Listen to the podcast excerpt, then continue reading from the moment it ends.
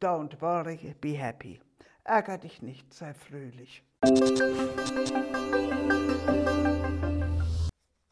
Moin. Ich entsinne mich ganz schwach, dass mein Großvater eine Tasse mit sehr tiefer Untertasse hatte. Wenn der Kaffee zu heiß war, goss er etwas Kaffee in die Untertasse, damit sich der Kaffee schneller abkühlt. Und dann schlürfte er aus der Untertasse. Das erstaunte mich, denn ich durfte nicht schlürfen. Als die Tasse beim Eingießen einmal so voll wurde, dass auch die Untertasse gefüllt war, sagte er den Satz, der sich mir sehr einprägte. Er sagte, wen man lieb hat, dem gießt man auch noch die Untertasse voll. Mit anderen Worten, er bekommt die Fülle, mehr als genug. Und genau das hat uns auch Gott versprochen. Als junges Mädchen sprach mich das Wort aus Psalm 16, Vers 11 besonders an.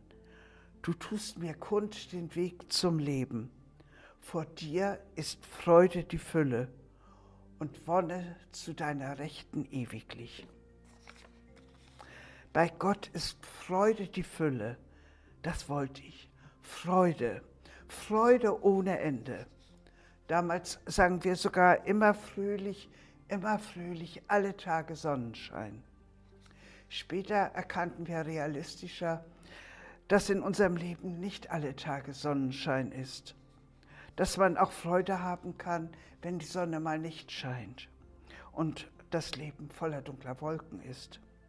Der Liedtext wurde abgeändert in immer fröhlich, immer fröhlich, wenn auch mal kein Sonnenschein.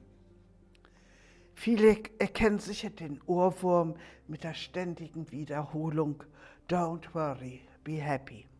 Ärger dich nicht, sei fröhlich. Im Text werden schwierige Lebenssituationen geschildert und dann die Aufforderung, ärger dich nicht, sei fröhlich. Und warum sollst du fröhlich sein? Weil Ärger Falschen macht und du die anderen mit deinem Ärger runterziehst. Hm. Darum, don't worry, be happy. Ärger dich nicht, sei fröhlich. Nein, das ist keine Fröhlichkeit, keine wirkliche Freude. Das ist wie ein Grinsen, wie ein Zähnezeigen und keine echte Hilfe im Leben. Ich habe bei Gott Grund zur Freude gesucht und gefunden. Ich habe gemerkt, dass Gott mich liebt, dass sein Sohn für meine Sünden die Todesstrafe auf sich genommen hat.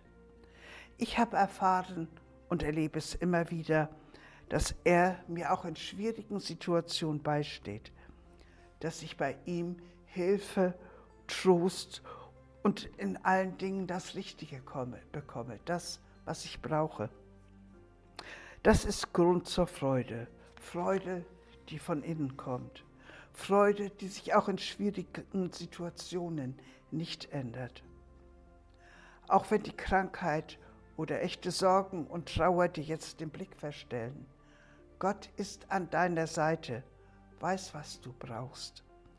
Darum nimm die Fülle der Liebe Gottes in Anspruch. Er hat alles, was du brauchst. Sag ihm, was dir die Freude raubt. Er will dir helfen. Du tust mir kund den Weg zum Leben. Vor dir ist Freude die Fülle und Wonne zu deiner Rechten ewiglich.